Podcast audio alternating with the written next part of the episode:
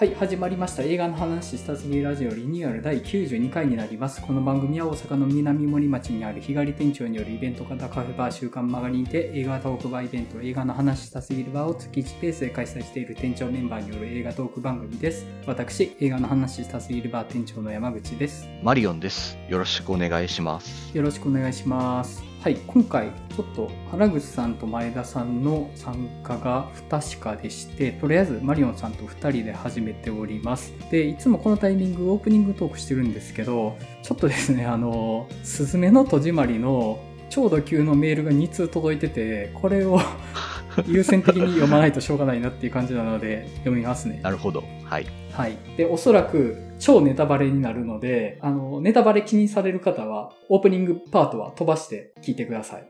じゃあまず1通目、KMPT さんからいただいてます。こんにちは。初めてメールいたします。いつも楽しく興味深く聞いています。すずめの戸締まりの感想です。鑑賞直後といろんな意見、思考を経た長文乱文になりますことをあらかじめお許しください。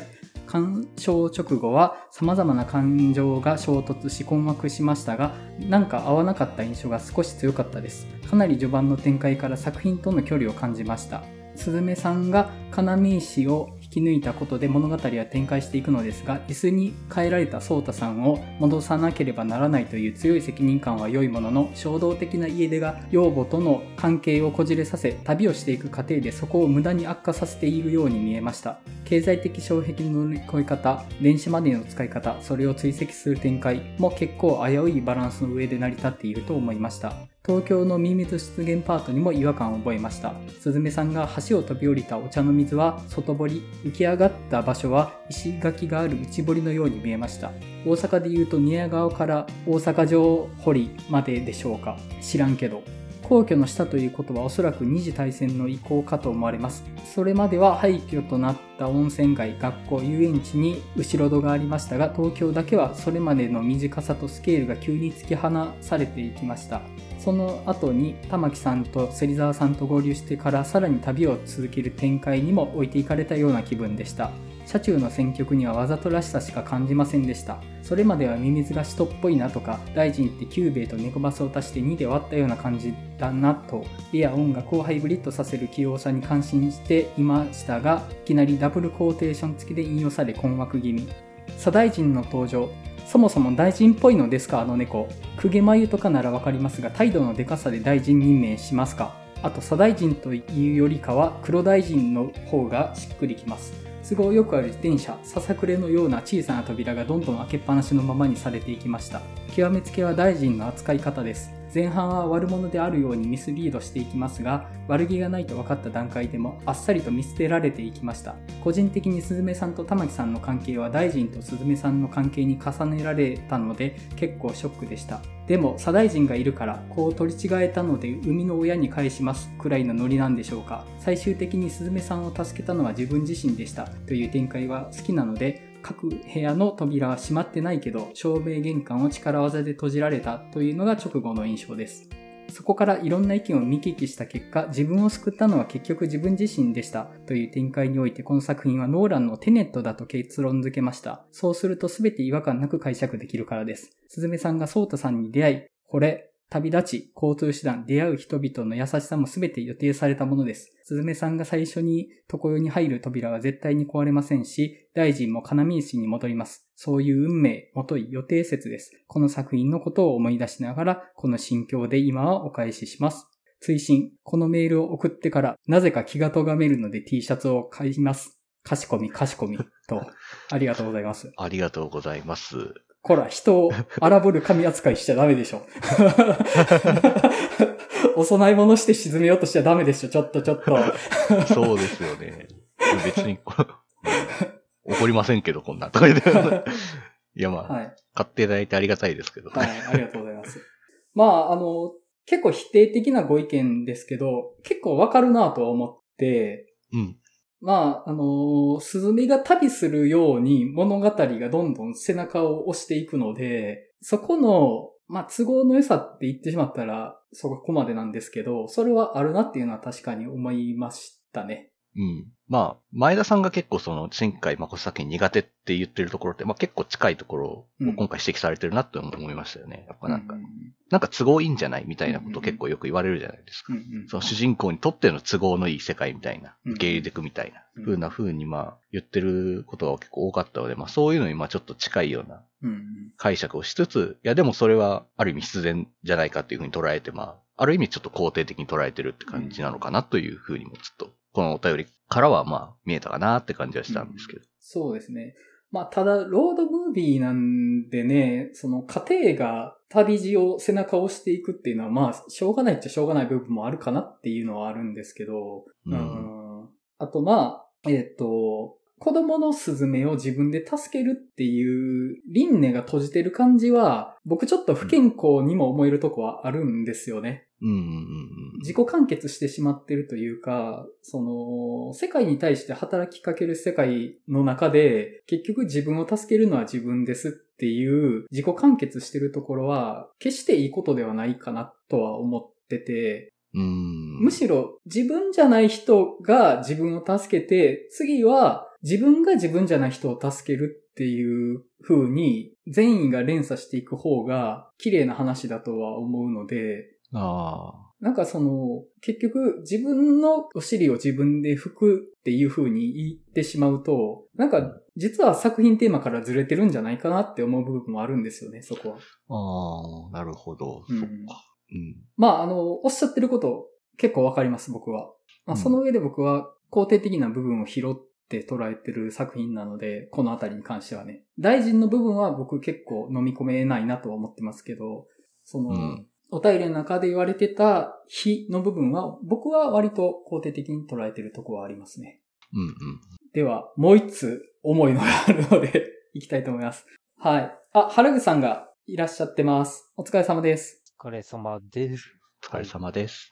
原口さんまだ番組内で、すずめの戸締まりお話ししてないので、ぜひ、このお便りの後にちょっと添えてもらえたらと思います。ああ。はい。みんなが触れてない分、一点だけ軽く。あ、了解です。はい。じゃあ、二通目。これがね、さらに重いんですよねはい。じゃあ、いきます。店長の皆様、初めてお便り差し上げます。ラジオネーム、ファムファタールに出会いたいです。これもしかして、バーのお客さんの方ですかね？どうなんだろう？あ、なんか、ちょっと思い出す人いるな。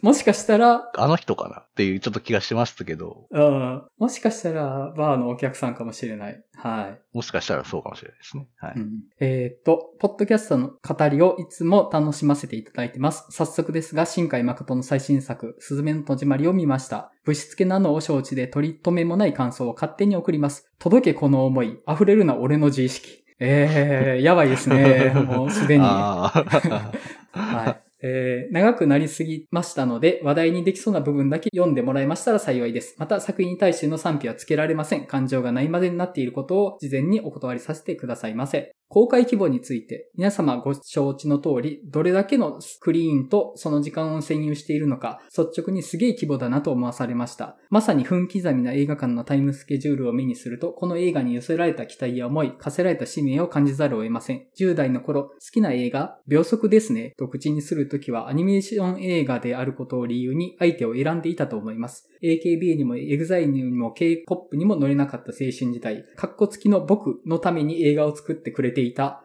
と、今振り返ると錯覚していた新海誠。10年近く経った今、彼はみんなのために様々なものを背負い、背負わされて作品を作っているんだと身勝手にも推測します。鑑賞した東方シネマズ梅田本館にはいろんな人が集まっていました。みんな楽しそうでした。僕もワクワクしました。見終わった後、心がザーザーしました。新海誠の背中は眩しくて随分遠くにあったからです。大臣という存在。普通に見ていると、結局いいやつなの悪いやつなのという問いが出てきますよね。実際干渉した知人からも言われました。劇中でも神は気まぐれと言及されていたと思います。人間を超越した存在が神だとすれば、それちっぽけな人間の道理なんかに沿わなくて当然で、所詮人間目線でしか表現することができないのであれば、良し悪しを決めること自体ナンセンスです。現実でそんな返しはできません。そんな前置きをしておきながらですが、ちょっとラーク的に描きすぎではと感じました。個人的にはノイズにさえ感じるほどに、たくさん死ぬねなどのセリフは無邪気さの表れ、人とは異なる神目線でフラットに事実を捉えている。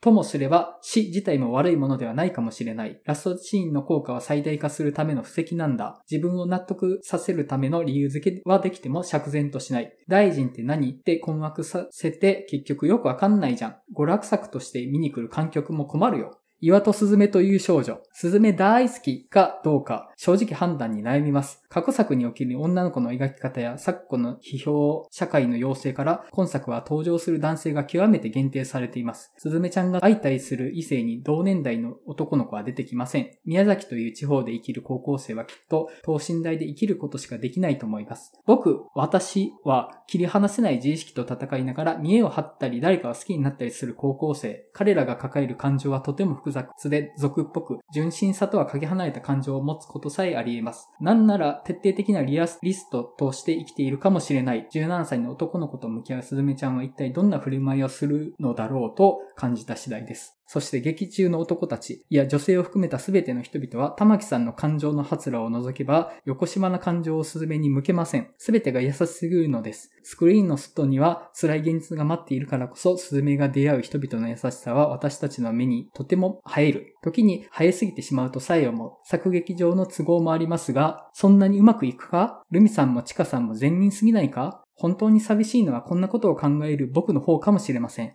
でも、大臣の姿が異常とも言えるスピードで拡散される SNS があの世界にも存在します。負の側面が強調されつつあるそれが出てくる世界だからこそ、人の優しさを信じられない人間もきっといるでしょう。作品への、作品への愛からこそ、丁寧かつ繊細な演出が覆い隠しているものを忘れてはいけないと思いました。おい、ソータ、なんで立教生なんだ？と言いたい。天気の子も印象的なシーンは池袋でした。実は私、同大学の出身です。立教生はね、キラキラしてふわっとしてほどほどにいけてることを重んじているので、歴史とか勉強するのには向いてないよ。フィードワークするにしても、もっと選びようあるだろう。貴様のような立教生がいてたまるか。その点、芹沢くんはいい。ちょっと痛いくらいの自意識を抱えつつ、根は真面目で友人思い。そういう学生はちゃんといます。友達にはなれなかったけど、はためでその存在を感じていました。それで、都知事について、それだけじゃ食えないってしんどすぎるね。現実って。教師生活してたら全国各地を閉じに行けないと思うのは私だけではないはず。ハードワークがたたって心がすさむだろうから、当地の人々に思いを馳せる余力がなくなってしまわないかと心配です。あと、金見石って刺すのも抜くのもそんなにイージーでいいのかよと思ってしまうのは僕だけですか？役目を与えられている叱るべき存在だからこそ、世界に危機に立ち向かえる。そうでないと凡人として生きる人は寂しいですからね。スズメちゃんは臨死体験を超えているから、ただの人じゃないんだと理解しても良いのですが、物事に理解を求めすぎてしまうのは良くないかもしれませんが気になりました。災害を取り上げることをぜひ。直接の被災体験がない私はそれが良いか悪いかなんて決められないし言及するのもはばかられます。震災から10年以上の時が経ち、その痛みをろくに直視してこなかったことを反省するのすら忘れていた。劇中ではセイザー君の態度が印象的です。北上していくオープンカーは軽快に飛ばし、風は心地よく流れていく。立ち止まった時には都会暮らしでは普段感じられないものたちが広がります。キラキラとした水平線、まばらな緑、高々と昇った太陽といったそれらの符号が揃ったその時、いい景色だと口からこぼした。そこに太陽なく純真なる感情の発露だったのでしょう。それを聞いたスズメの胸中とは、無自覚な彼が責められないでしょ？と言いたくなってしまう。これは同じ言葉を口にしかねない私たちを守ろうとした自己弁護でしょうか？本作では、いわゆるミミズという存在が目に見える形での災害のつぼみとして描かれます。そしてミミズは都知事の所業によって未然に防ぐことができる。それをどう捉えるかは完全に意見が分かれるだろうなと思いました。私は正直人間の行い次第で変えられるなんて思い上がりではと考えてしまったので否定的な位置取りです。本当は奇跡を信じたいし自分の大切なものを抗えない事象によって奪われたら立ち直れないくらい辛い。考えたくもない。救えるなら救われるべきです。でもそれでも都知事はどうなるんだって問いがどうしても残ってしまう。ソータとスズメが一時的ではあれど下した判断。100万人の命を救えるなら瞳悟空は仕方ない。その判断はきっと正しい。しかし誰かに押し付けていいのか、犠牲は必要であれば受け入れるべきなのか。あまりにも酷な問いです。ならばいっそ災害は人知を超えたものであってほしい。誰にも傷を押し付けたくない。みんな傷つこうといったそれまでの弱い考えですが、その甘さを捨てきれないのが今の時点での感想です。総評に変えて書き連ねていくと終わりが見えません。一人深海誠マラソンが始まってしまいそうです。秒速 5cm を通して弱く繊細な自分を嫌い、そして愛おしむという屈折した自己嫌悪、イコール自己陶酔を覚えた高校時代。鼓動の葉の庭は真実の愛は社会という壁を越えられない。でもだからこそピアじゃね？と大学生の自分をより屈折させました。星を追う子供には、新海誠は大衆受け狙うんじゃねえ。ずっと俺のために作っててくれ。とエゴを爆発させたものです。君の名は以降については言わずもがなですね。作品を通して得られる喜びと遠くに行って影ばかり大きくなる新海誠と募る焦燥感。今作はそのタイトル通り戸締まりする、ある意味で区切りをつける物語でした。これまでの作品とその全てを愛おしんできた自分とお別れをする決別の物語と見ることもできます。過去からの卒業と位置づけるのが妥当かもしれない。でもあえてちょっとずらした見方をするならば、鍵をかけるのは過去を大切にするためだと捉えたい。今まで見せてくれた儚く美しい夢のようなお話、育まれた価値観、屈折していようとも共に寄り添ってきた自意識、手放しがたいその全てからちょっと離れて違う世界を知るために鍵をかけて一歩踏み出す。スズメの戸締まりはこのまま生きていっても大丈夫だよ。ちゃんと生きていけるからね。そんな力強さを鑑賞者に与えてくれる映画です。生命参加と言うべきものが根底には流れています。精一杯進んでいく新海誠は追いかける存在ではなく、もはや共に歩む伴走者。だからきっと僕も大丈夫。そんな心持ちでこれからを生きていきたいですね。語り残したことはまたの機会に、店長の皆様方とポッドキャストを視聴されるリスナーの実りある映画ライフを心よりお祈り申し上げます。長文乱文失礼いたしました。と。はい。超大作ありがとうございます、はい、本当に。前田さんがいらっしゃいました。お疲れ様です。お疲れ様です。今、すずめの戸締まりの超ド級のお便りを2通読み終わったとこなんですけど。あ、2通も。ありがとうございます。やばいですね。本当に。あの、お便り送ってもらってる方は、多分あの、ブログかなんかでちゃんと記事書いた方がいいような気がしますけど、すごく 内容が濃いんで、書いて残した方が僕はいいかなって思いましたけど、すごく熱量あったし。やっぱね、好きな人ほど掘り下げてここはどうなんだろうっていう領域に届いちゃってる感じがありますね。うん、うん。そうですね。うん。あとやっぱり大臣周りは本当に引っかかってる人が多いというか、うん。新海誠好きな人ほど、でも見てる俺が大臣だからな、みたいな思い持ってる人多いと思うんですよ。うんうんうん。そこで大臣が救われないのって、結構やっぱ、承服しかねる部分があるんじゃないかなって気はするんですよね。うん。うん。そうですね。まあ、あとやっぱり本当に秒速5センチメートルとかあのあたりの作品がいかに人を呪っているかっていうのをなんか、ものすごく感じますけど、うん、僕を含めて。うん、いや、呪われすぎでしょう。いかなでも。いや、もう、いや、まあ、それはしょうがない。もうやっぱ多感な時期にあれに出会ってしまったらもうちょっとね、っていうところあるんですけど、まあで、やっぱりそこからこうちょっと、まあ今の新海誠はちょっと外れてるところは結構あると思うので、うん、そうなんですよね。それモチーフとか、うん、そこはなんか根っこの部分がめちゃくちゃ変わってるというわけではないけど、まあでも本格的には違う路線に進んでるのはまあ確かではあるので、うん、まあそこがやっぱり何とも言えないなって思う人もいるだろうし、いや僕は一緒についていくよみたいな人も全然いるだろうしっていう。その自意識抱えたまま世界にアプローチしていくっていう、新海誠監督自体のフィルモグラフィーみたいなものがすごいピンとくる人っていると思うんですよね。うん。秒速から始まって、むっちゃもう自意識パンパンなんです。でもやっぱ世界と繋がりたいし、このままじゃダメだって思いあるから、だんだん物語自体が世界に寄り添っていく。で、それは、君の名で天気の子で今回鈴めの戸締まりっていうのを経て、だんだんちょっとずつ個人は薄れていく。まあ、あの、天気の子はむしろ個人パンパンでしたけど、やっぱ、あの、君の名と鈴めの戸締まりは、個人っていうものが多少希薄になるというか、世界のあり方につながっていくっていうところがちょっと強調されてる話だったんで、やっぱその、あの新海誠がこうなるっていうのは、じゃあ僕もってなるっていうところ。うんうん。そこはやっぱね、救いやなって思うんですよね。うん、そうですね。本当に。うん、なんか本当に、まあさっきのお便りにもありましたけど、良き伴走者として、みたいな風に捉えるみたいなのって、うん、まあ僕も結構その考え方すごくわかるなって思って。うん。はい。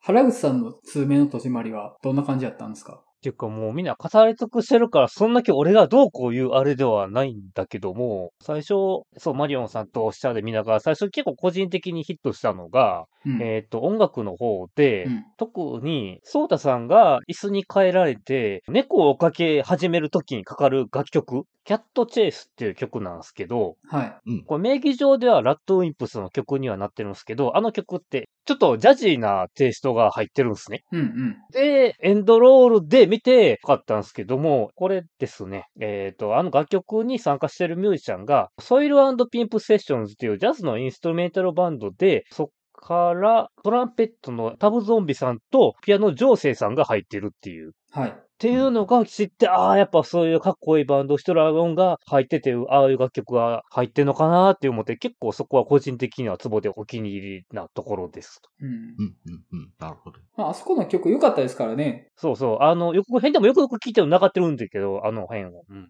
うん、うん。そこは結構個人的にはおっと思ったところで。なるほど。うん。なるほどね。で、あとですね、次回作ネタがあるんだけど、聞くん今の時点で何か決まってるものがあるんですか？あ、ではないんですけど、えっ、と、私が白内障手術の安静期間中に、神戸と大阪で舞台挨拶ツアーされてたんですけど、で、ちょっと取材依頼があったんですけど、えっ、と、ちょっとさすがに無理なので、えっ、と、ねじむらさんに行っていただきまして、ああ、はいはいはいはい。で、ちょっとそれで撮ってきてもらった音源と写真で編集してたんですけど、今回ね、えっ、と、新海監督と、えっ、と、原直香さんと松村北斗さんの3人で回っててうん、質問コーナーがたっぷりと用意されていて、はい。うん、で、その中で、終盤らへんで、とある女性が、次回作のテーマについて、あの、聞かれまして、はい。おー。キノボーズ記事はまとめてるんですけど、そもそもこう結局、新海監督はもう企画構想でいくと、今回のすずめの戸締まりは8年かかっていると。うん。だから、あの、君の名はと同じぐらいから作り始めてるわけなんですね。うん。うん、うん。で、君の名はとか天気の子でやりたかったことをようやくもっとうまくまっすぐ伝えるようにで、今回の作品がようやく作れたと。う。うんん。というわけで、あの、新海監督今もう空っぽ状態ですと。うん。だから、その次回作のテーマに疲れて、若干こう、困り気味というか、疲れ気味な感じで答えてたんですけど、うん。えっ、と、さらっとというか困りながらも、宇宙とかば行けばいいんですかね？全然わからないですけど、笑いと。うん。宇宙行くのかな？みたいな話が上がってて、ちょっとマリオンさんとかなんかいろいろ反応するとこあるかなと思ってます。まあ、まあ一番最初がね、宇宙ですからね、宇宙行く話ですからね、星の声って。うん。まあ毎回その、多分新作公開するたびに次どうしようって言われて、毎回大変だろうなと思うんですけどね。まあ大体そういう時って。うん。本当にあんまりまだ何も考えついてないのかもしれないですしう、ん。まあまあまあ、まあ僕たちは待つだけですよっていう。そうですね。はい。はい。まあまあ。じゃあまあ、そんな感じで、ちょっともうオープニングトークは、土級のお便り2通で埋まってしまった感じではあるんですけれども、はい。